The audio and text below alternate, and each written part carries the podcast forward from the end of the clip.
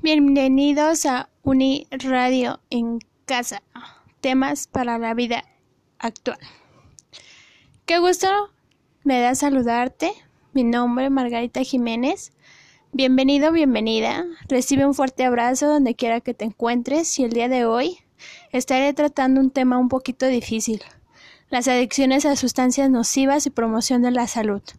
Hoy tenemos un programa dedicado a todos los adolescentes no te vayas, esto es para ti. Uni, Uni Radio en casa.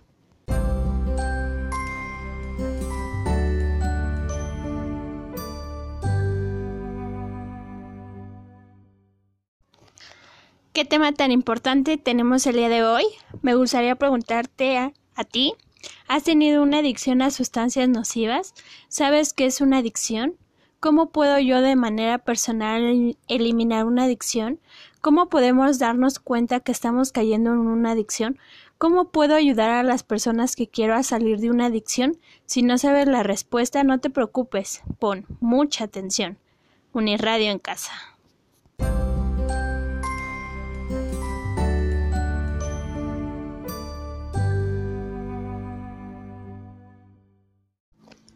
Empezaré por definir qué es una adicción.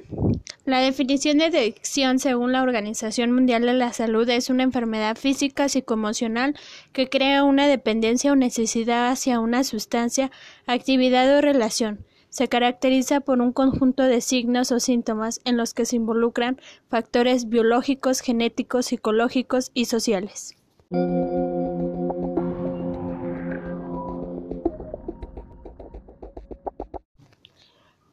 Bien, los niveles de adicción eh, son cuatro. El primer nivel de adicción es la experimentación, en donde la persona es guiada por la curiosidad. El nivel 2 es el uso, el compromiso con la droga es bajo, se consume los fines de semana y en oportunidades casuales no e, existe deterioro laboral, social o familiar. El nivel 3 es conocido como abuso, el uso se hace regular durante casi todas las semanas y hay episodios de intoxicación. El nivel 4 es la adicción en donde la relación de amigos y familia se rompe, existe dificultad académica y laborales y sociales.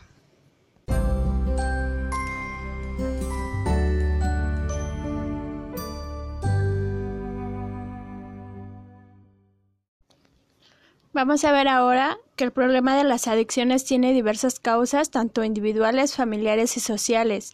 Las causas individuales tienden a ser por predisposición física, baja autoestima, poca tolerancia a la frustración, sentimientos de soledad, estados depresivos, deseos de experimentar sensaciones fuertes.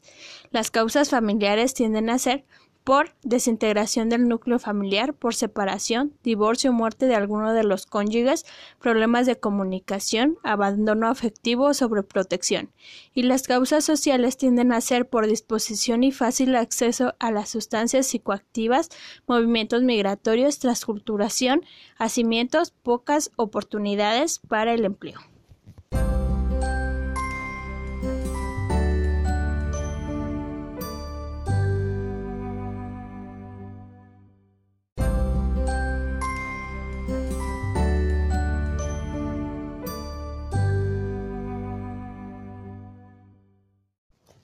Pero ¿cuáles son las fases del proceso adictivo? Bien, la dependencia de sustancias psicoactivas conlleva un patrón desadaptativo de consumo que se manifiesta en un deterioro o malestar clínicamente significativo, expresado por tres o más de los siguientes síntomas.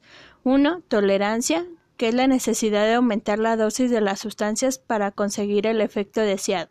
2. Abstinencia, que es el síndrome de abstinencia característico de la sustancia, ansiedad, temblores. 3. La sustancia es administrada con frecuencia en cantidades mayores o por un periodo más largo. 4. Se continúa administrando la sustancia a pesar de tener conciencia de los problemas psicológicos físicos persistentes. Y 5. La reducción de actividades sociales, laborales o recreativas debido al consumo de sustancias. Vamos a un pequeño corte y regresamos en Uni Uni Radio en Casa. No te vayas.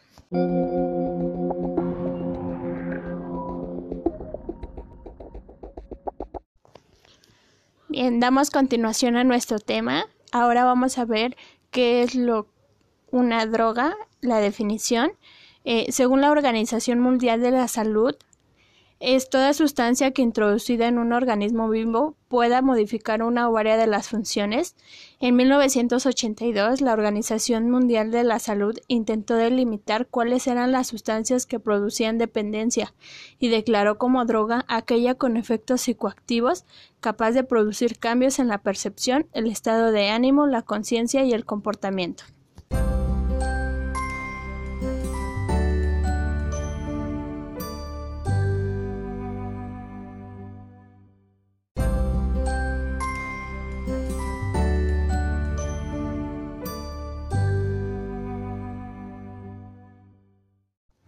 Mencionaremos ahora los tipos de drogas. Encontramos eh, uno, el tabaco es una planta originaria de América cuyo uso ha dejado de ser curitativo y ceremonial. Esta droga se considera dentro de la clasificación de los estimulantes. Su principio activo es la nicotina que tiene una gran variedad de efectos complejos y a veces impredecibles, tanto en la mente como en el cuerpo. Es la responsable de la adicción al tabaco. 2. Alcohol. Este depresor del sistema nervioso central es la droga legal de más alto consumo y cuenta con un mayor número de adictos, debido a que la bebida que lo contienen gozan de gran aceptación social y su consumo se encuentra muy arraigado en nuestra cultura. Entre los grupos de las sustancias psicoactivas estimulantes encontramos la cocaína, popularmente conocida como polvo, nieve, talco, perico. Es derivado de la base con la que se produce la cocaína, que generalmente es una reacción rápida al ser fumado. La cocaína se obtiene de una planta llamada coca. También encontramos las afectaminas y metafetaminas, conocidas como afetas, corazones, elevadores, tacha, píldora del amor, fuego. Se presenta en tabletas o cápsulas de formas y colores de diferentes, que se pueden ser inhalados, tragados, inyectados. También encontramos las éxtasis, que es una droga de diseño de laboratorio derivadas de las afectaminas, que de acuerdo con su composición pueden tener propiedades alucinógenas. Se toma en forma de tableta, cápsulas o polvo. Entre los siguientes grupos encontramos las sustancias psicoactivas depresores, derivados del opio, la morfina, heroína y codeína. También encontramos los tranquilizantes, que son medicamentos que se encuentran en forma de tableta de diferentes tamaños y colores, también en ampolletas ingeribles o inyectables. Se encuentran también los inhalables, también conocidos como chemo, cemento, mona activo. Son una serie de sustancias químicas volátiles que se desplazan por el aire. Entre los grupos de las sustancias psicoactivas alucinógenos encontramos la marihuana, se le conoce también como pasto, hierba, mota, toque sin semilla. Se obtiene de una planta llamada cannabis, cuyas hojas de color verde son largas, estrechas y dentadas. Son trituradas en ocasiones se mezclan las semillas y los tallos de las plantas. Encontramos el peyote, que es una cactácea cuyo principal ingrediente activo es la mescalina, responsable de los efectos que producen, se presenta en cápsula o en líquido color café que se bebe. Finalmente, las dietilaminas, más conocidas como LSD, cubo de azúcar, ácido, cielo azul o rayo blanco. Se obtiene de un hongo llamado comerzuelo de centeno, comúnmente tiene la apariencia de un líquido incoloro.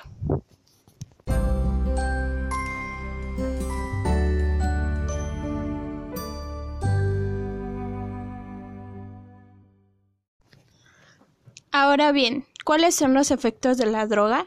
Bien, en el alcohol los efectos se presentan en cinco etapas. Primero, el sujeto se ve relajado, comunicativo y desinhibido debido a que el alcohol deprime primero los centros nerviosos. Segunda, su conducta es esencialmente emocional, presenta problemas de juicio y de coordinación muscular, así como trastornos de la visión y del equilibrio. Tercera, el individuo experimenta confusión mental, se entambalea al caminar, tiene visión doble y reacción variante del comportamiento.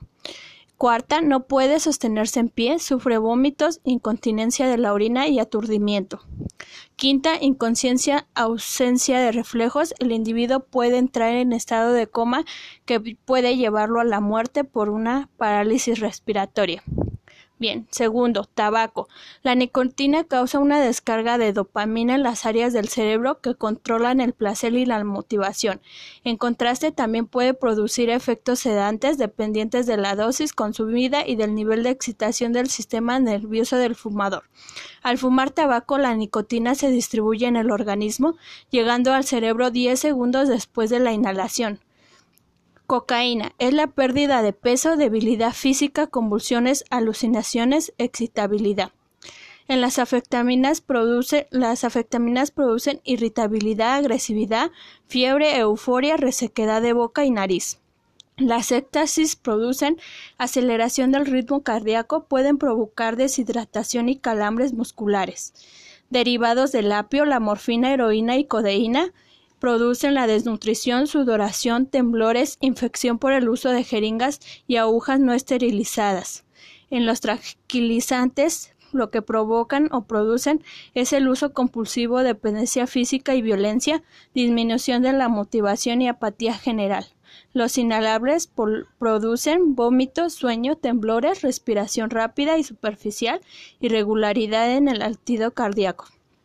La marihuana produce trastornos de memoria, sudoración, sueño, apatía y desinterés. El peyote produce angustia, depresión, delirios de persecución, cambios súbitos de estado de ánimo. Los hongos producen pérdida de contacto con la realidad, angustias, delirios de persecución, trastornos de la motivación. Dietilamina produce trastornos del aprendizaje y del razonamiento abstracto, alteraciones de la memoria y la atención. Bien, Vamos a un pequeño corte y regresamos a Uni Radio en Casa. No te vayas. Uni, Uni Radio en Casa presenta. Bien, vamos a dar continuación a nuestro tema. Ahora vamos a ver la prevención de adicciones ¿A qué nos referimos cuando hablamos de prevención de adicciones? Al conjunto de acciones que permiten evitar el consumo de drogas, disminuir situaciones de riesgo y limitar los daños que ocasiona el uso de estas sustancias. Gracias a que muchos países han trabajado en la prevención del consumo de drogas, se ha reconocido la necesidad de partir de teorías y modelos internacionales para explicar los factores relacionados con las conductas de consumo y definir los procesos más adecuados para influir y modificar tales conductas. Lucas.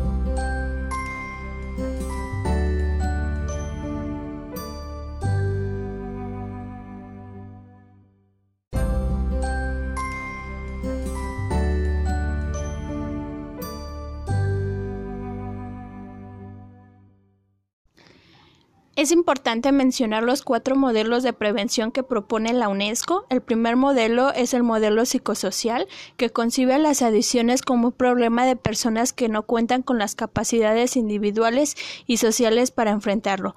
Así considera a la familia o al grupo de compañeros como agentes básicos que de alguna manera pueden influir en el desarrollo y en la prevención de las adicciones. 2. El modelo médico sanitario. Califica las drogas como si fueran gérmenes o virus que inyectan el cuerpo de quienes las consumen. Consideran a la prevención como una defensa ante la amenaza externa que significa la droga, a semejanza de la prevención que suministra la vacunación en las enfermedades. 3. El modelo ético jurídico. Está centrado en la definición, clasificación y regulación legal de las drogas y todas las actividades con ellas relacionadas. Producción, distribución, consumo. Divide las drogas en lícitas e ilícitas y de acuerdo con esto están controladas legalmente de manera diferente, siendo el consumo de drogas ilícitas el objeto de sanción como defensa del orden social. 4. El modelo sociocultural. Enfoca su atención en el contexto ampliado de los individuos, comunidad, nación, bajo la premisa de que las condiciones socioeconómicas, pobreza, hacinamiento, migración, urbanización, industrialización, desempleo y socioculturales, malestar, movimientos culturales e identidades juveniles.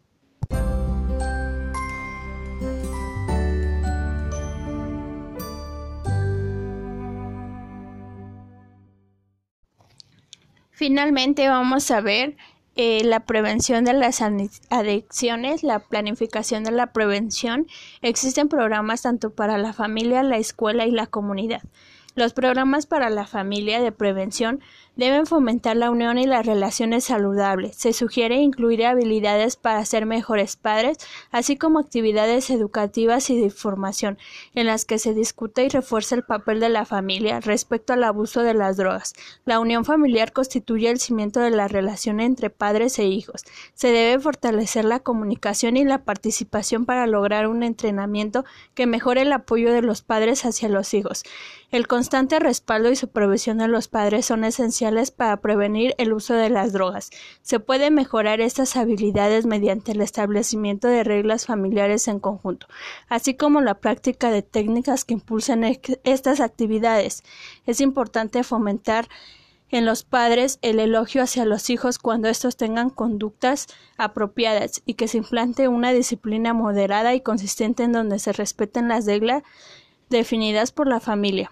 Los programas en la escuela se pueden diseñar programas de prevención para lograr una intervención tan temprana como en los años preescolares, que se enfoque a factores de riesgos tales como el comportamiento agresivo o la conducta social, e intenten solucionar las dificultades académicas con el fin de evitar su aparición en edades posteriores.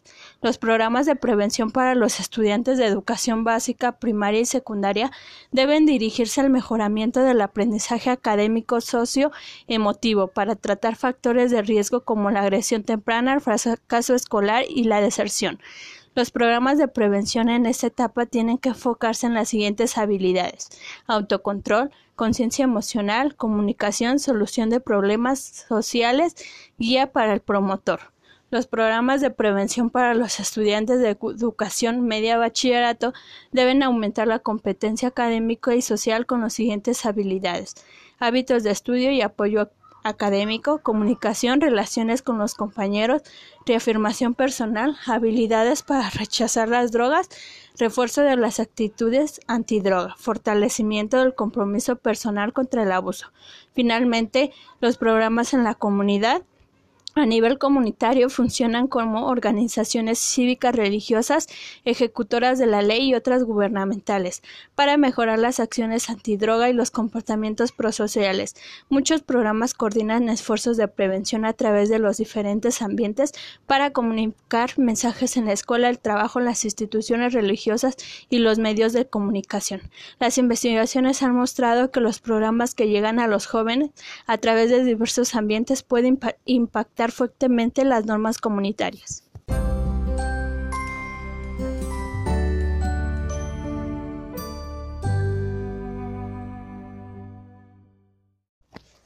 Bien, eh, me gustaría dar mi comentario final. Eh, es importante la reflexión del tema, así como su consideración. Sabemos que los adolescentes pasan por procesos de experimentación que si no se viven con responsabilidad y conciencia tienden en muchas ocasiones a ser personas adictas, que con el paso del tiempo son dependientes de las drogas, aun sabiendo el daño que les ocasiona al consumirlas. Es importante tomar seriamente el tema porque hoy en día vivimos y vemos situaciones muy difíciles en las familias, en donde existe un hijo, un padre, una madre o un hermano que es adicto a sustancias nocivas. Conocer sobre este tema tan importante es beneficioso porque así se puede prevenir que en la familia exista una persona adicta a sustancias nocivas. Uni Uni Radio. Finalmente, bueno, le agradezco a toda nuestra audiencia que el día de hoy nos ha escuchado por medio de nuestro podcast, esperando sea de su agrado y por supuesto les haya gustado. Muchas gracias. Uni, Uni Radio en Casa. Gracias.